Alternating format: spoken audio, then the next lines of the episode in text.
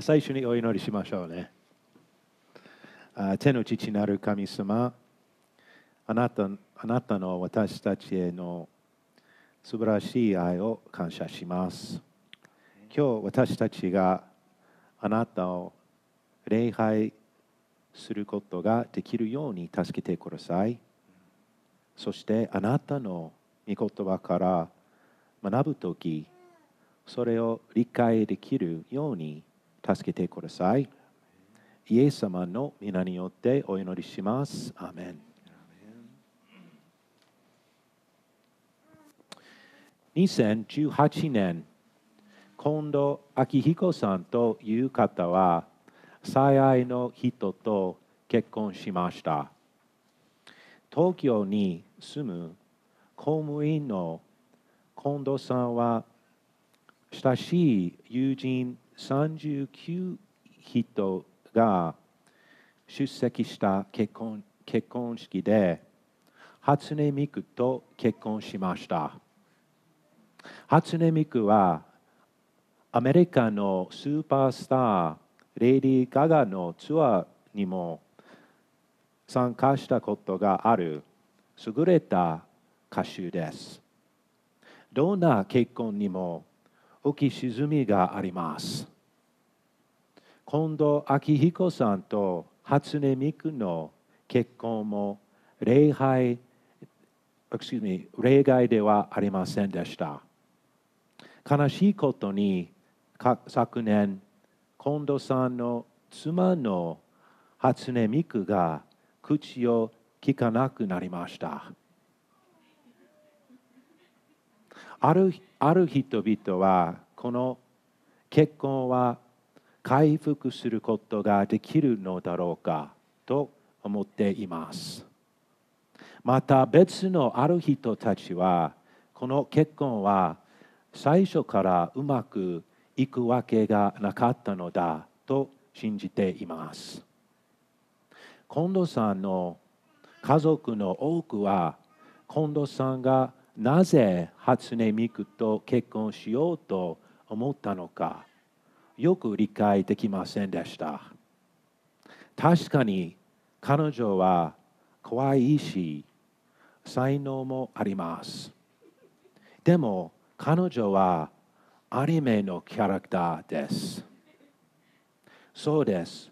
近藤明彦さんはアニメのキャラクターと結婚したのでした。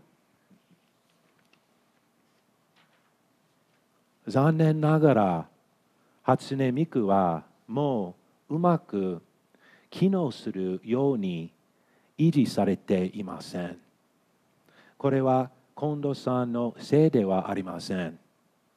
初音ミクの音声ソフトを設計した会社がその技術を最新のものに更新するアップデートをやめてしまったのです。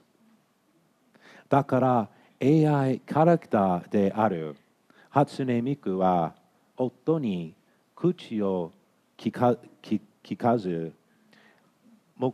沈黙しているのです。これは確かな確かに基礎天外な話です。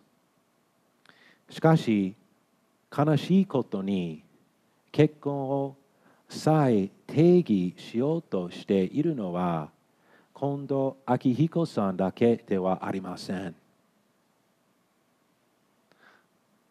何千年もの間世界中の国々の社会は結婚を一人の男性と一人の女性の関係であると理解してきました。今日、結婚の定義そのものが問われているのです。現在、世界には193カ国が存在します。そのうち30カ国が同性婚を認めています。先月大阪地裁は同性婚を禁止することは日本国憲法に反しないという判決を下しました。しかし昨年、札幌地裁は政府が同性婚を認めないことは違憲であるとの判決を下しました。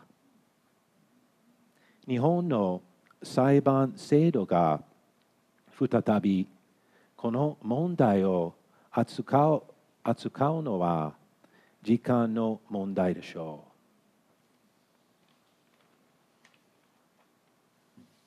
裁判の判決や政府の決定を利用して結婚を定義するのも一つの方法かもしれませんが創造主がどのように結婚を定義しているかを知ることははるかに重要なことです。今日は人類の歴史上最初の結婚を見て結婚について聖書が教えていることを学びます。創世記2章22節から25節を見てみましょう。この箇所から私たちは結婚について何を学ぶことができるでしょうかまず結婚が神様によって定められたことを学ぶことができます。よく新しいソフトを使うとき、この製品の使用条件に同意します。というところをクリックしなければなりません。そのソフトウェアのメーカーが法的にその条件を定義することができるのです。神様は結婚の創造者ですから、神が結婚の条件を定義するのは当然です。ちょっと待って、休憩、休憩しましょう。えっと、今大丈夫、okay?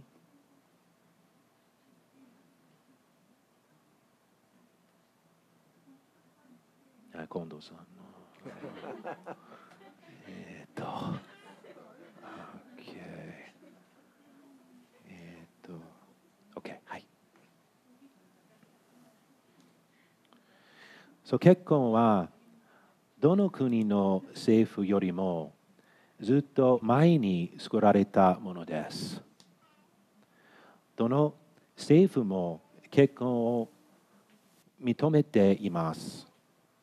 しかし、どの政府も結婚とは何かを合法的に定義する権利を持っていません。しかし、今日、世界のさまざまな場所でそのように結婚を自分たちが定義する政府が存在します。22節では神様が人のあばら骨から女を創造した後女を人人のところに連れてきたという美しい記述があります。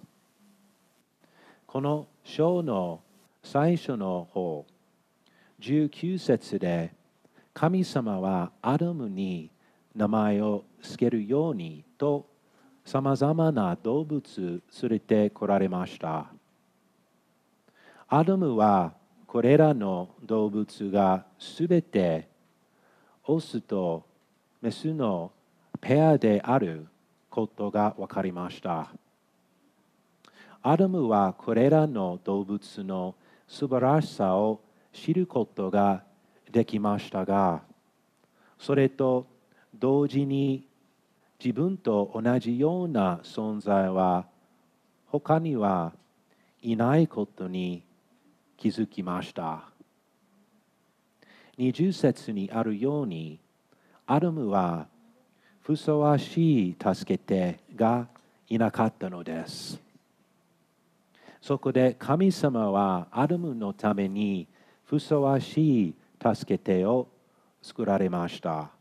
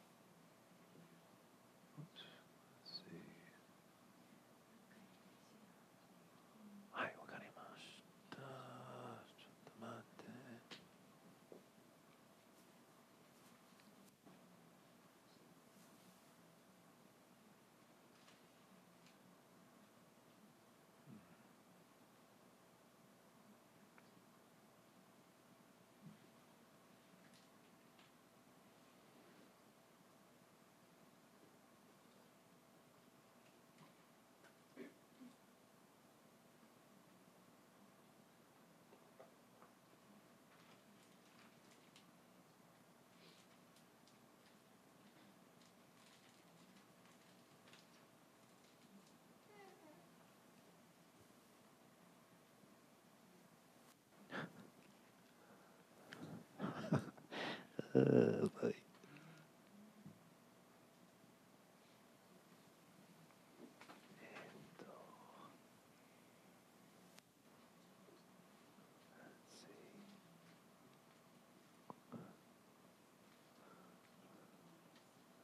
try this one more time. Is it gonna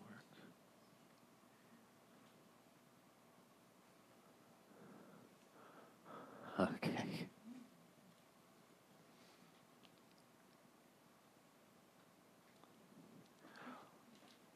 夫の方たちは妻と結婚した時に喜びを覚えていますか？アダムも神様がエーバを連れてきた時間違いなくこの大きな喜びを感じたことでしょう。もしかしたら夫の方たちは初めて妻を見た時その喜びを感じて妻に敬意を表してその気持ちを死に書きたくなったりしたことはないでしょうか。23節にあるようにアダムは彼の気持ちを死にしました。これは人類史上最も古い死です。人は言った。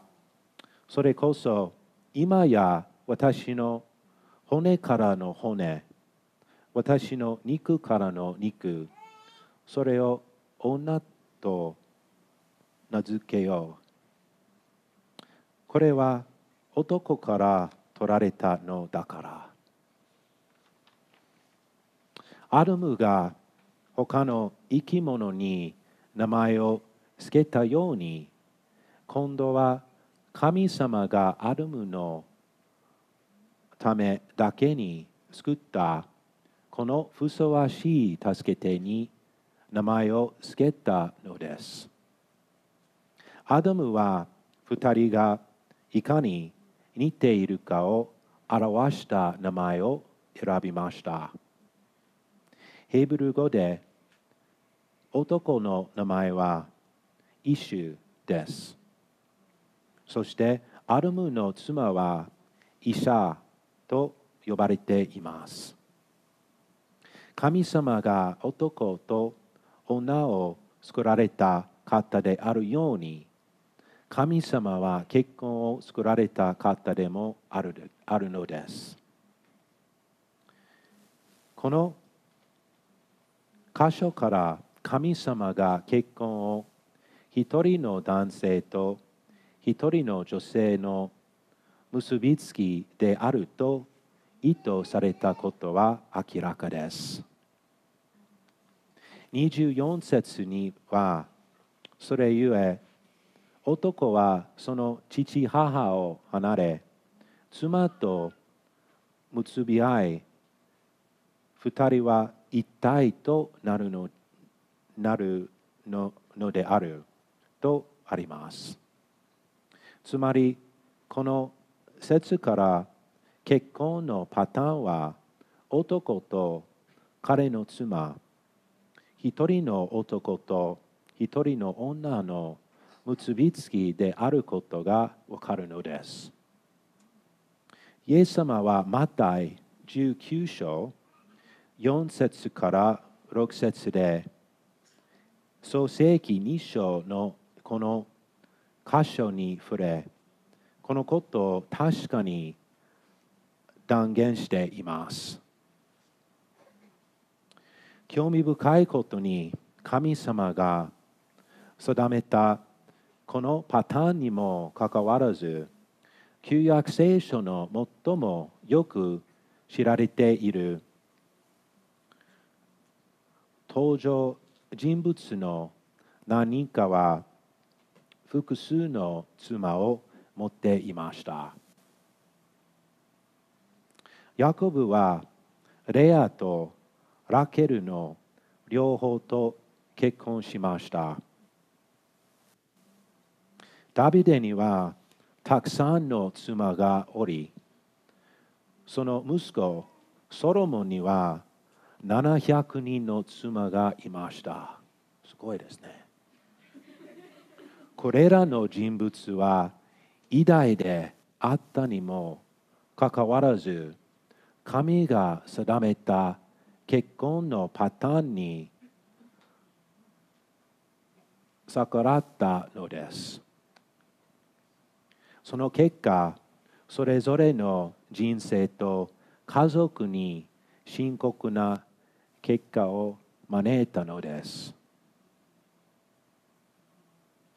もし結婚の定義が変わり、男性が男性と結婚し、女性が女性と結婚することが許されるなら、結婚の定義が変わり続ける状況はいつまで続くのでしょうか。アメリカでは2015年に同性婚が合法化されました。今、アメリカでは一夫多妻制を合法化するために活動している人たちがいます。もし結婚の定義がそんなふうに簡単に変えられるのなら、なぜ男性2人が女性2人と結婚できないのかなぜ男性2人が他の男性2人と結婚できないのかそういう結婚があってもいいではないかということになります。あるいは男性が自分の好きなアニメのキャラクターと結婚してはいけないのでしょうか？そういう結婚があってもいいではないかということになります。この暴走はどこで終わるのでしょう結婚を作られた創造主はこの関係が一人の男性と一人の女性の結びつきであることを意図しています。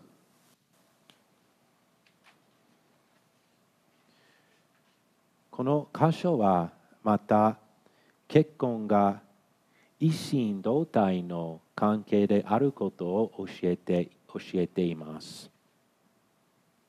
同性同士の結婚が一心同体であることはありえません。男は他の男と女は他の女と一心同体になることはできません。一心同体の夫婦関係は通常夫と妻が一緒に子供を持つことにつながります確かに子供ができない夫婦もいますがだからといって夫婦関係が劣るということでは全くありません。しかし通常は夫婦の一心同体の関係から子供が生まれることになります。同性カップル一心同体になり子供を産むことは明らかに不可能です。確かに同性カップルは子供を持つことはできますが夫婦関係の外にいる人の力を借りなければなりません。この一心同体の一体化した関係は結婚だけのものなのです。ヘブル人への手紙13章4節には結婚がすべての人に問ばれるようにしなさい。でどこを怪我してはいけいけません。なぜなら神は不貧困なものと会員を行うものとを裁かれるからです。と言っています。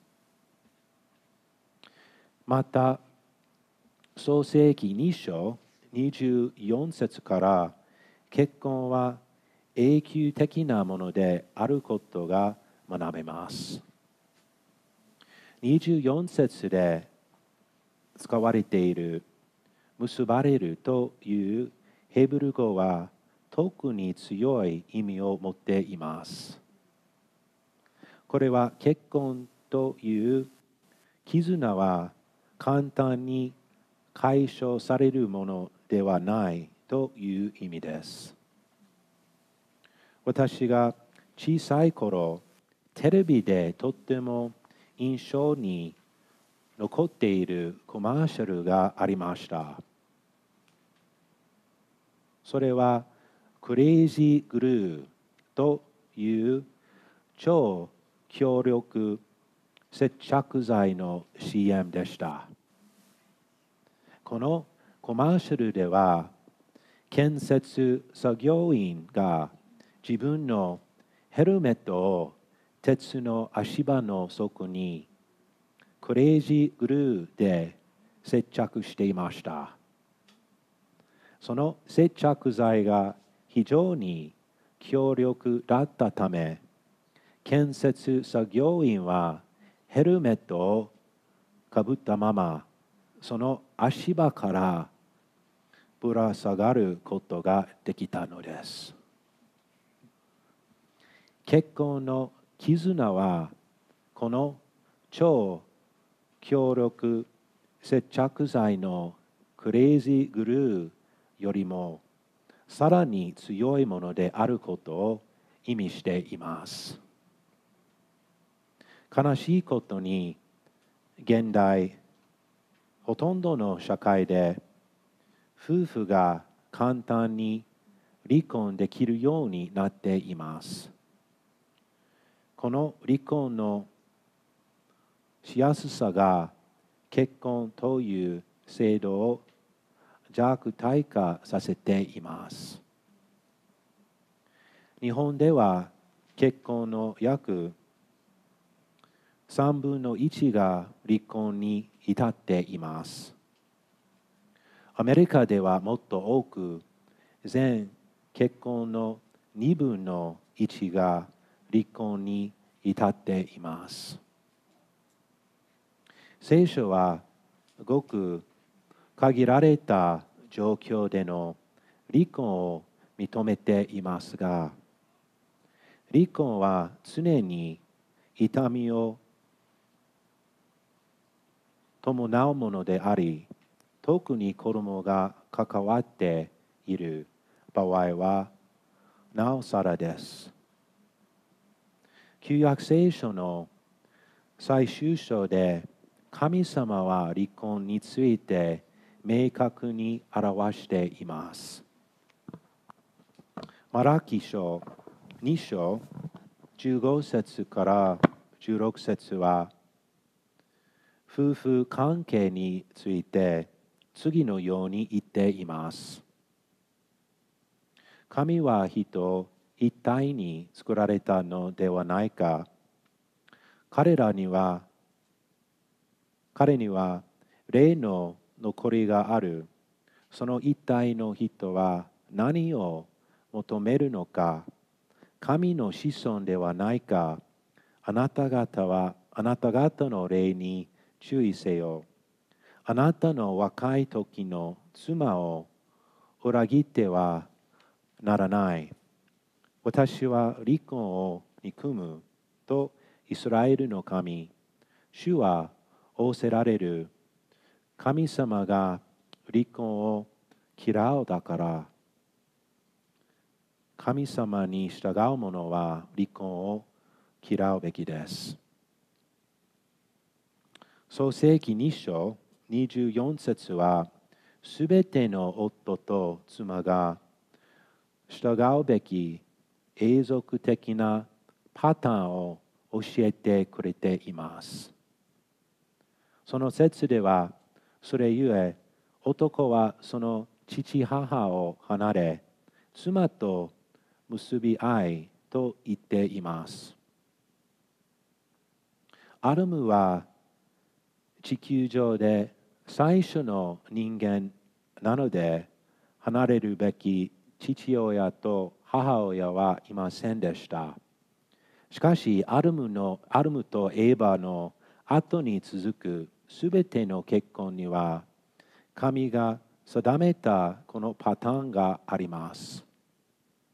夫は父親と母親から離れ、妻と新しい一番の優先すべき関係を築くことです。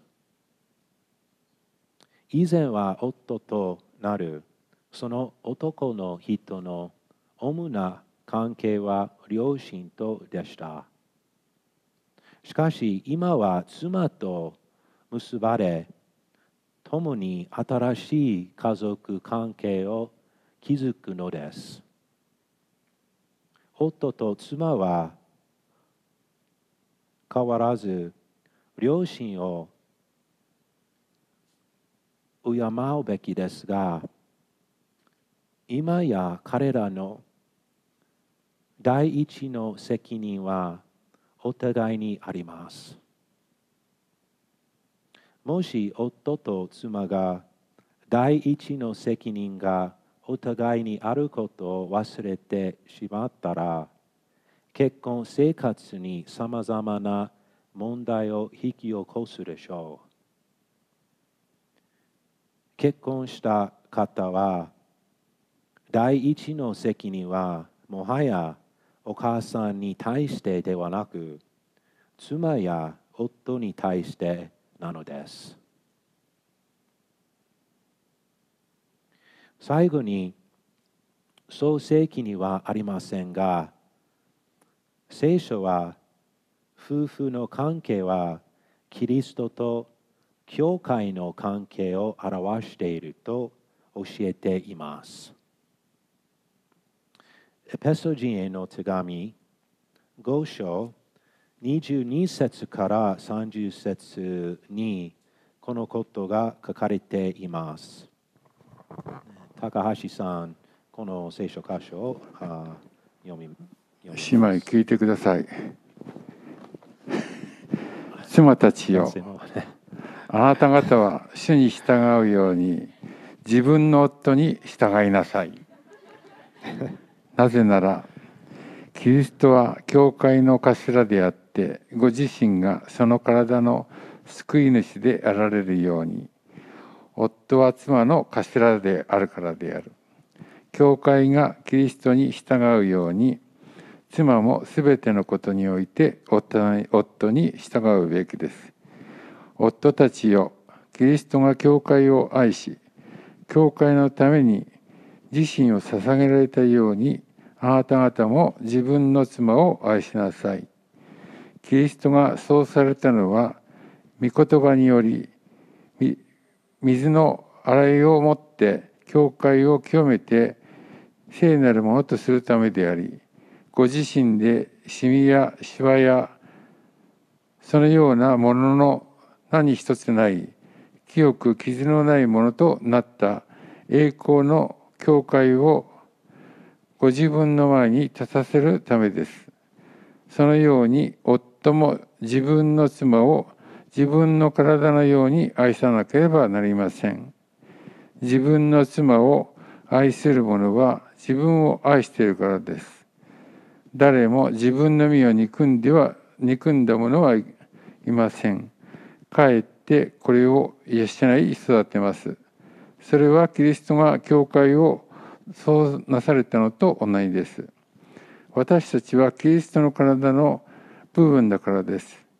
それゆえ人はその父と母を離れ妻と結ばれ二人は一心同体となるこの奥義は偉大です私はキリストと教会等を差し入っているのです。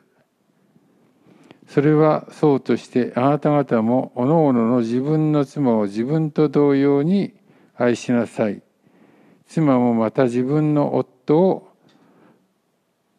敬いなさい。ありがとうございます。夫婦の関係がキリストと教会の関係を表していることを知れば知ればこの世の支配者でこの世の支配者であるサタンが夫婦の関係を破壊しようとするのは当然のことでしょう。でも神様の恵みと助けによって夫と妻はそれぞれ神様とそしてお互いに誠実であり続けることができるのです。創世記2章25節に人とその妻は二人とも裸であったが互いに恥ずかしいと思わなかったことが書かれています。この裸であったことは罪がこの世に入り込む前の彼らの無垢と純粋さを表しています。しかし悲しいことにこの純粋無垢の状態は長く続くことはありませんでした。次回、創世記3章を続けて学んでいきます。天の父なる神様、ここにいる結婚している方たち、これから結婚する方たちのために祈りたいと思います。私たちがあなたに喜ばれるような強い結婚をすることができるように助けてください。結婚している方もしていない方もあなたが喜ぶような毎日を送れるように助けてください。イエス様の皆によってお祈りします。